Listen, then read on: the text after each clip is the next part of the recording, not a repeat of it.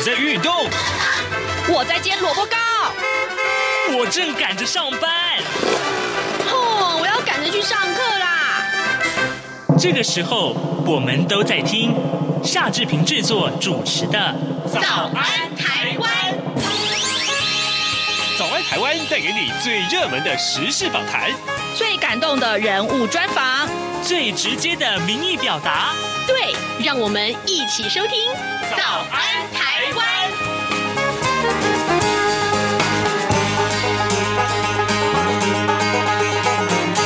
早安，台湾！我是夏志平。今天是二零二一年的三月五号，星期五。好，今天我们为您安排的这个访谈单元是来探讨台湾的电动车啊。电动车这个话题越来越夯了。待会儿我们要请您收听啊，呃，我们的记者黄丽杰他访问财讯双周刊采访主任陈雅洁的一点点观察，其中包括呃，台湾的电动车它的发展的前景在哪里，所要面临的挑战。又有哪些呢？在跟呃，就是跟请大家收听待会儿的访谈单元之前呢，我们可以有一点点时间说一说各平面媒体上面的头版头条讯息啊。我们看一看《联合报》和《自由时报》以及《中国时报》都把这一则消息放在头版头条上面，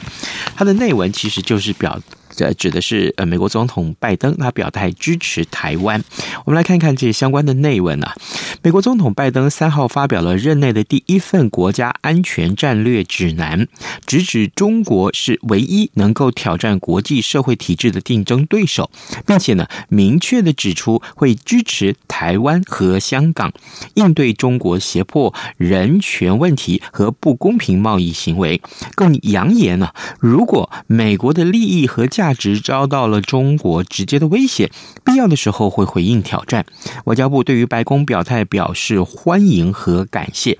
在这一份二十四页的国家安全战略战行指南里面，提到的中国的次数呢，多达二十次。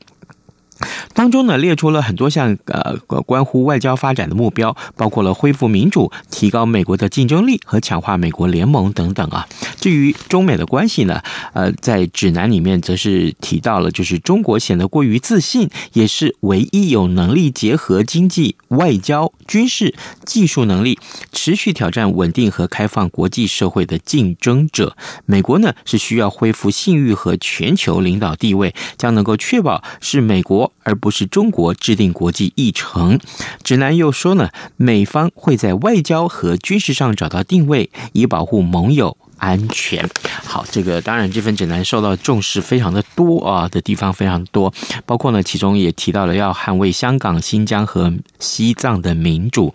呃，在指南里面好多次都把中国跟俄罗斯并列啊，这是我们看到呃三个报纸都把它放在头版头条上面。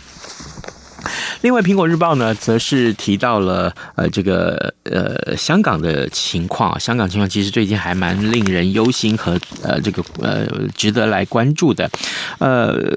苹果日报》的内文是这样提到：集权弄法，四十七名遭到港府罗治国安罪名起诉的香港民主派人士，呃，即便是获准保释啊，呃。竟然还仍遭到当庭收押，历经五天四夜连续不断的关押和审讯，港呃香港的法院呢，昨天晚上以最高超过四百万元新台币的保释金和人事担保，再加上形同自我阉割言论和行动自由的保释条件，批准了其中十五个人的保释。但是呢，港府律政司却当庭借司法合复，让呃获保者立即还押，呃家属闻讯可以说。痛哭啊，呃，甚至于昏厥，呃，民主派的人士更气到爆出了粗口啊，呃，当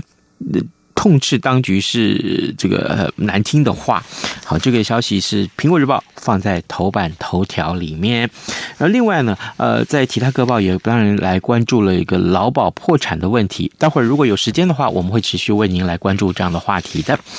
好的，我们先请您收听一段广告，广告过后再请您来听听看台湾的电动车的前景是什么。央广现场 call in 直播电话老是占线，让你打不进来吗？没关系，三月五号本周五的晚上六点到六点半，两岸 NG 再度开放 call in，咱们来谈两岸关系。我们从陆委会主委邱泰三期待春暖花开，聊两岸人民的愿望；也从中国的两会看政策风向，更谈大陆暂停台湾的菠萝，也就是凤梨进口，你对此事的看法。节目邀请淡江大大学中国大陆研究所陈建甫所长在台北现场与您聊新闻，并且回复大家的提问。我们准备了三份央广精美礼品要送给参与的听友。如何参与节目呢？听好以下的方式：方法一，搜寻脸书两岸 ING，在节目直播的时间于下方留言。方法二，打 call in 免付费电话，台湾听友请拨打零八零零八八零六九九，大陆华北的听众朋友请拨零一零一零八八零八八六零零六三，华中华南听友您可以拨零一零一零八零零一八六零零六三。方法三，加入宛如的微信，微信账号是 Good Morning 底线 Taiwan。G O O D M O R N I N G 底线 T A I W A N，在节目现场直播期间留言参与讨论。三月五号，本周五晚上六点到六点半，欢迎来 call in 谈两岸拿奖品。早安，台湾，正吃着什么样的早餐？吐司加火腿蛋，咬一口，然后收听中央广播电台。财经搜索引擎。这里是中央广播电台台湾之音，听众朋友现在所收听的节目是《早安台湾》。国际间对车用晶片的需求向台湾求援，除了显示我们台湾的半导体产业技术优越之外，其实也间接预告汽车市场买气畅旺。那么聚焦这个电动车可带动电力供应、充电装置这相关产业的发展，不在疫情之下，是否可以乐观期待呢？如果这个答案是肯定的，我们台厂。又握有哪些优势利基？我们在今天特别访问《财讯双周刊》采访主任陈雅杰来观察解析，非常欢迎陈主任，你好。哦，丽姐你好，各位听众朋友大家好。好，展望市场面，这个车用晶片，如果从这个角度来看，怎么会有恐慌性的需求？在疫情之下，我们知道带动的很多商机，还有从这个投资人的眼光来看，像特斯拉啦，还有连 Apple Car。都要问世了，这个怎么样来看市场的拉动呢？呃，如果说是提到那个呃车用 IC 的部分哦，这个要牵涉到从去年整个因为疫情的关系，然后让呃供应链就整个产业链呢产生很大的变化。那最主要就是在呃一开始的时候，其实汽车厂。大概呃，在去年，因为是车市本来初期表现是不好的，所以汽车厂大部分都是把库存的水位降到很低。那可是对于 IC 设计厂，还有就是呃晶圆厂的产能的部分呢，他们就把这些产能拨给了其他需要的三 C 消费电子产品。然后等到下半年车市开始恢复的时候。这些产能就已经不够用了，以至于车用 IC 就开始出现一个抢产能的情况。呃，大概到第四季左右，车市更是大爆发。那尤其是电动车，或者是我们现在大家都在呃快速发展的自驾车的技术的这一块呢，都需要更多的车用晶片。然后，所以就会呃在一消一涨的情况之下，现就出现了这么一个那个恐慌性的缺货。没有错，真的是很像恐慌性的这个需求。哦，但是就是说，谈到这个电动车的市场发展，其实当然疫情会有一点点的影响，不过这个应该是未来发展趋势是没有改变，不会有任何的变化吧？对，呃，其实电动车的发展，或或者是说，我们把范围放大，叫做新能源车。嗯，呃，原来就是大家都认为是长期趋势。那一个最现实的问题就是气候变迁，然后全球暖化的状况是越来越恶化了。然后呃，所以在去年，大家对于疫情的形势之下，各国的政府一方面是为了就是呃要加强复苏经济，然后在产业面上就是对于呃电动车的消费的相关的补贴都做了更大幅度的加码。然后另外一方面呢，大家也就是意识到，就是说呃气候变迁的问题，整个地球环境的问题是不能再漠视了。所以呃很多国家的政府呢都在去年把呃，停售燃油引擎车的这样的时程提前了，然后呃，像欧洲最早可能就是像我们知道的北欧几个国家，大概在二零二五年就要开始限售燃油引擎车啊等等的相关因素，都造成就是去年其实全球整体车市是衰退的，但是呢。对照这个情况，电动车的销售年增却超过百分之四十八，那就是呃一个非常明显的趋势了。哇，这绿能啊，这个产业的发展从啊这个车市呢可见一斑哦。相信在台湾应该有电动车在跑了。是是。好，我们谈到这个，像我们用呃这个呃手机呢，就是要充电，已经成为这个日常了啊。我们刚刚提到说，在台湾应该有电动车在跑，所以大家就想说。他们是怎么充电的？接下来我们就要谈到这个产业面哦。那在这个拉动这个电动车的产业供应链，呃，台湾应该有这个可以充电的地方。从这里来看的话，我们就来看有哪些技术已经有卡位了呢？对，我们先后回答丽姐你刚才提出的几个问题哈。第一个就是台湾的电动车呢，其实就已经这个挂牌上路的来统计的话，已经超过一万辆了。最主要大概都集中在北台湾的部分，那尤其是都会区。呃，但是台湾的消费的成长算是相当缓慢。呃，的一个很重要的原因，就是因为我们在相关的基础建设还是不够的。那我们知道电动车的车主呢，其实他在使用上，就好像一开始呃，大家在使用燃油引擎车一样，最怕没有油，半路呃汽油不够了。嗯，那呃，电动车的车主也是会有半路如果没有电了的这样的里程焦虑。嗯，那呃，所以为了要解决这样的问题。在汽车普及的前期呢，就是会开始有新建加油站这么一回事。所以呢，为了要让电动车普及，当然充电站、充电桩也必须要普及。才能够方便使用者嘛。那我们在呃这一块的起步是比较慢的，主要是因为呃第一个这有一点鸡生蛋蛋生鸡的状况啦。可能相关的业者他们会觉得说，因为车口数还不够，所以我现在就投入建制这些充电站、充电桩的话，大概很难投资马上回收。是。那另外一方面，就又因为充电站的不足，所以呢就会呃影响了就是车主他们购买电动车的这样的意愿，那要解决这样的问题，其实就是需要公部门呃站出来，嗯，呃，那当然第一个呃公部门和车厂都需要站出来。那台湾在呃现在很多进口车的车厂呢，都开始相继的引进他们的最新的电动车车款之后，通常都也会开始加上，就是说让这些车主可以方便充电的各种服务，是。包括在他们的销售服务中心啦。呃，或者是他们相关配合的业者、卖场等等，也设置他们的充电桩，然后呃，或者是说，几乎只要是买车的车主，车厂也都会附送一个家用的充电设备，嗯，对，然后就是为了要方便车主可以使用。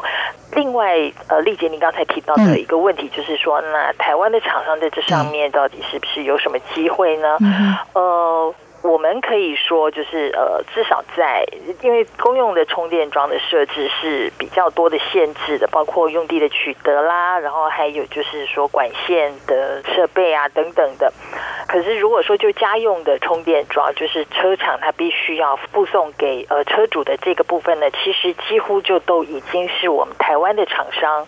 在跟这些进口的车厂配合了，只是大部分的消费者或投资人并不清楚。嗯哼，好，刚刚主任有提到，好像相关的设备呢，并不是那么的完整哦，所以我觉得车主很有勇气哦。好，我想到这个呃，需要好像都是在政策之前，我想政府的一些做法也很重要哦。那我们的政府的现在的做法是不是有比较往前速度快一点呢？嗯。当然是因为这样的，毕竟那个电动车产业呢，在全球来讲，呃，开始起飞，也就是这几年的事情。嗯，然后所以呃，技术的革新啊，脚步都还是很快的，这个都是很现实面，所以造成说车厂他们在推出新产品的同时，他也要顾虑到就是，呃，这个设备，比如说他提供了一个设备或提供了一个产品，到底寿命可能要多久等等。然后，所以最普遍的一个状况，其实，在当年呃手机的领域里头，也曾经发生过，就是每一台电动车的充电的接头，也就是我们所谓的充电规格，可能是不一样的。每一个国家、每个地区，然后甚至每个车厂都有自己的充电接头。嗯。对，那呃，在台湾的部分呢，比较可以常见到的就是我们有呃欧洲车厂的规格，然后有美国车厂的规格，日本车厂的规格，然后另外像大家知道的全球最大厂特斯拉，特斯拉它是有自己的规格，跟任何其他车厂都不一样。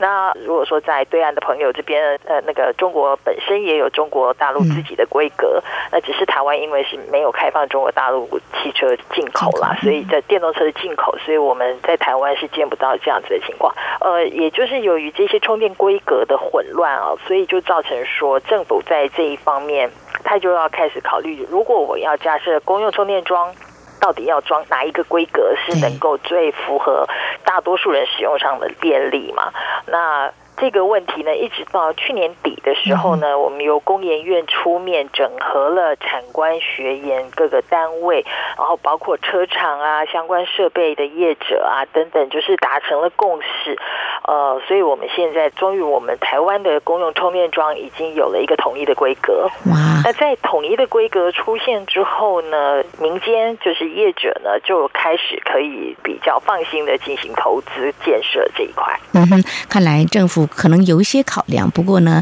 这个业界呢早就迫不及待，也许都做好了一些准备。所以在这几年当中，是不是也让我们看到有些厂商，比如说充电桩啦，或是在充电装置这个部分，他们已经是像鸭子划水一样，他们早就已经有能力来吃这块市场。是，其实台湾虽然在整车厂或者是说汽车的品牌的这个部分呢，可能表现没有像国外的那些呃，像欧洲、美国或日本这么样的强势亮眼，但是台湾在汽车零组件，特别是汽车电子的这一块，其实一直是在全球供应链上是还蛮有重要地位的。所以当汽车厂要开始研发、开发电动车相关的产品的时候呢，并没有忘记台湾的产业。那最重重要的一个代表性的业者就是台达电，嗯啊，他在台湾大家知道他是从呃做电源供应起家的这个电源相关设备，呃，后来他就是在特斯拉，就是美国这个最具代表性的电动车厂，他开始要推出产品的时候呢，他就已经是他的在充电相关这个设备上面的供应链供应厂商之一了。所以其实嗯，特斯拉从二零零八年第一个产品。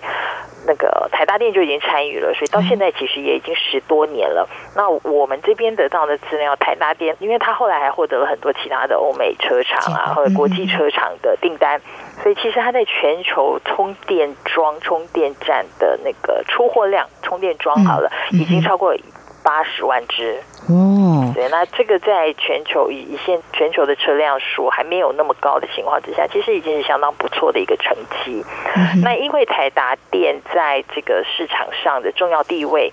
它大概已经可以呃，我们预估它在过个三五年之内，它的在全球汽车充电的这一块的市占率就可以超过三成。那这个是相当。不错的表现。嗯哼，好，这个台达电呢，已经掌握了蛮大的市占率的哦。像玉龙集团的裕电能源，他们最近好像也展现了相当的企图心。怎么样来看他们在这块市场的一个策略呢？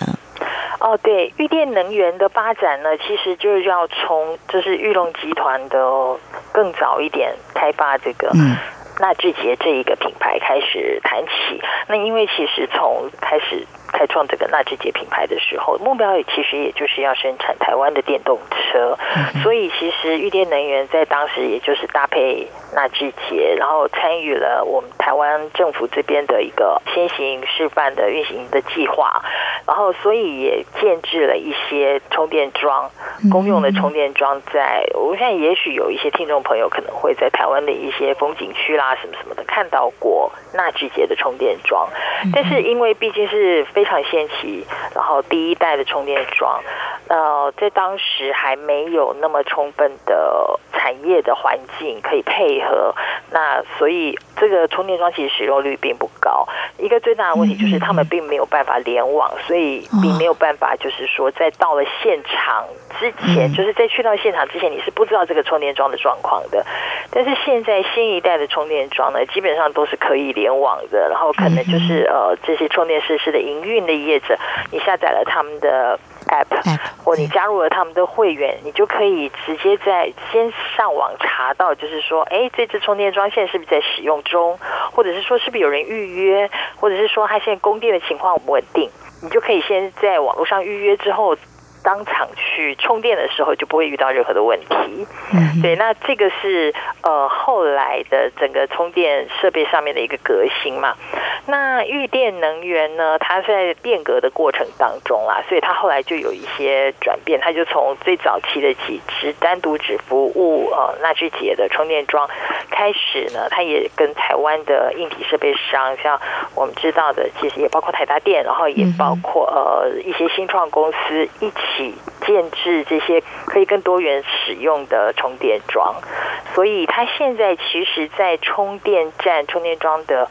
市占率呢，其实在国内的部分也大概有三成左右。嗯哼，好，那么有台达电，还有这个玉电哦，那也有一些厂商是不是也有跟国际的车厂做一些联手？这个有看得出在市场的差异化策略方面，怎么样去抢占呢？对。就是我们刚才有讲到，就是说，呃，在国际车厂进到台湾的时候，他们为了要服务台湾的车主，当然也必须要提供充电桩。那因为呢，这一块的市场呢，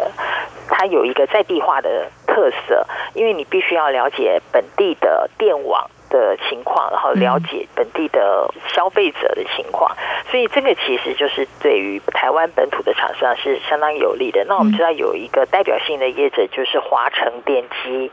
那华城电机它其实本来是做重电设备的，它出货呃大型的变压器啊、变电站啊等等的设备啊，已经四五十年了。然后可是它现在呢，大概也是在十年多前，它开始决定要转型走呃新。的能源的趋势的时候呢，他就也是看到了充电设备的这一块，然后也因为他对于台湾的电网的了解，所以呢，在国际的车厂进到台湾的时候，要提供给车主的家用充电设备这一块的，就找了华城电机合作，所以华城电机是目前和国际车厂服务台湾的那个本地消费者的家用充电桩最大的一个业者。嗯哼，好，我们知道了台达电，还有这个华城电机，还有刚刚提到的玉电，呃，他们都各有这个市场的这个商机呢，已经抢占了哦。但是从这样来看的话，就是我们有我们的技术哦，可是就说它的竞争对手一定会有，对不对？呃，对，就是应该是这么说，嗯，因为其实。电池的技术本身也一直在进步，嗯，所以其实充电的规格、充电相关的设备也要跟得上，所以就是这个东西，呃，也是生命周期其实是蛮短暂的，你必须要一直一直的不断研发更新。然后，对，的确，竞争对手也是很多。那刚才如我所说，就是说，如果就呃单一的充电设备来讲的话，这一块是会牵涉到当地法规啊，还有当地电网的问题的特色。那这个部分的话，是本土厂商是比较呃有优势的。但是另外一方面哦，如果说要进军海外的话，台厂也不是没有机会，因为我们知道，其实，在电动车的市场推广到目前为止最有成绩的就是欧洲、美国、中国这三大市场。嗯，那呃，日本的话，现在是因为他们还有比较领先的主要的车厂，他们是比较倾向呃走呃燃料电池或者是氢能源车的研发的这一块，所以就是以充电式的电动车，他们并没有发展的那么普及。那但是另外一块在新兴市场，像是东南亚啊，或者是说中东地区这一些。电动车的处女地市场，好了，我们可以这么称呼他们。其实台厂在跟国际车厂在台湾的合作经验是有机会复制到当地的。哇，欧洲、美国、中国大陆的市场，还有新兴市场呢，都是未来可期的哦。然后，所以呢，刚刚有提到说，电动车的市场的成长率也是相当惊人。短期之内两三年就可以看到，这个电动车的市场的发展还是会持续，可能会还有两位数的成长嘛？你们呃，在接触一些业界，他们怎么样来看？对电动车的成长趋势，应该尤其是从去年经过了这些我们刚才提到的各国的政策，他们这样的加持之后呢，大家是认为接下来算是一个高速起飞、高速成长的时代。那呃，像我大概成长率会从现在是我们刚刚说二零年大概是百分之四十八嘛，嗯，接下来大概都会维持在百分之三十左右。那同样对比到汽车的充电设备的话，那当然是需求会更高。嗯，呃，我们这边看到的一个最具体的数字就是，呃，世界经济论坛他们在去年底的时候研究，如果说呃全球要在二零四零年，呃，我们以预估希望能够达到五亿辆电动车的话，那。针对充电设备的这一块的投资呢，应该是要达到五千亿美元。那这算起来是十一兆台币，非常惊人的数字。哇，这个数字呢，让厂商呢会更有信心来抢占这个市场。未来二十年，全球相关投资会达到五千亿美元啊！这绿能的发电，还有这个绿电的产业的发展呢，我想呢是未来的一个发展趋势。我们在今天是聚焦这个电动车还有相关产业的一个驱动哦。台湾在这个车充产业供应链。还是有些商机可以把握的。那么整个景气的波动，未来看来都还是会有两位数的一个成长的哦。我们在今天非常感谢财讯双周刊的采访主任陈雅洁带给我们你第一手的采访观察，非常谢谢主任，谢谢你，谢谢。早安，台湾，你正吃着什么样的早餐？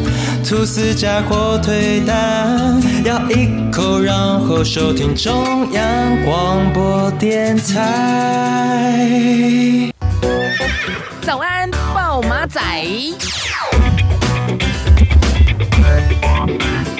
现时间早晨七点二十七分零四秒。呃，在节目结束之前，赶快来关注一下今天还会有哪些重要的新闻大事。我们看到，呃，有很多的媒体都把这则讯息呃放在重要的新闻版面，就是前几天志平在节目中跟大家探讨的有关于呃藻礁这个话题啊。呃，护藻礁公投的连数已经突破了五十万大关了。这件事情恐怕会是呃至少让八月底的这个嗯早公投日啊呃的这个。呃，公投的议题又多增加了一个，所以呢，呃，到至少我想应该在呃公投之前吧，志平还会多花一点点时间跟大家来讨论这个话题。好，另外这个话题恐怕带字更大条了，带字就大条，就是呃劳保的这个破产的问题啊，劳保破产的时间已经紧迫了。呃，劳保局精算评估，劳保二零二六年将会面临破产的危机，学者专家纷纷指出呢，劳保改革已经是迫在眉烧了啊！这件事情恐怕也是大家最关注的话题。呃，劳保的这个潜藏的这个嗯债率负债啊，恐怕已经突破了十兆元。就是劳动部长许明春他日前透露的啊，恐怕这个话题未来也会是大家最关注的一个焦点哦。呃，除了刚刚我们所提到这些话题之外，台北股市啊，昨天是呃大跌啊。不过呢，呃。后续大家还是会看好，为什么呢？因为太多太多的相关的产业啊，呃，其实它的这个呃营收都不错，所以呢，嗯，志平还是提醒大家，呃，不管你听到了看到的是什么啊，在你进场之前做好呃所有的准备，呃。调查越详细，嗯，做决定的时候恐怕会越这个有帮助啊。所以台北股市昨天是创下了这个啊史上第五大的这个外资呃的这个卖超的金额啊，这个恐怕很多人会被这个数字吓到啊，五百二十五亿啊，这个呃，但进场的时候特别小心，任志平还是要提醒您的。呃，另外啊。啊、还有一些像，比如说这个疫情啊，疫情也是大家所关注的。呃，自从这个前天啊的、这个疫苗到了之后，啊，疫苗到了之后，恐怕接下来要施打的这个啊十一点七万剂啊要被施打。但是呢，这个台湾的医护人员就不止这些啊，哎，所以啊、大家恐怕，而且呃，最重要的是还不是所有的人都愿意接种。啊，这非常有意思的话题，我们也也持续请您来关注。还有我们的 Podcast 也请大家呃来点听，来这个订阅喽。好，今天节目时间到了，祝您有愉快的周末，咱们下周一再见了，拜拜。能让你醒一醒，反正过了十二点，好多一样被丢弃。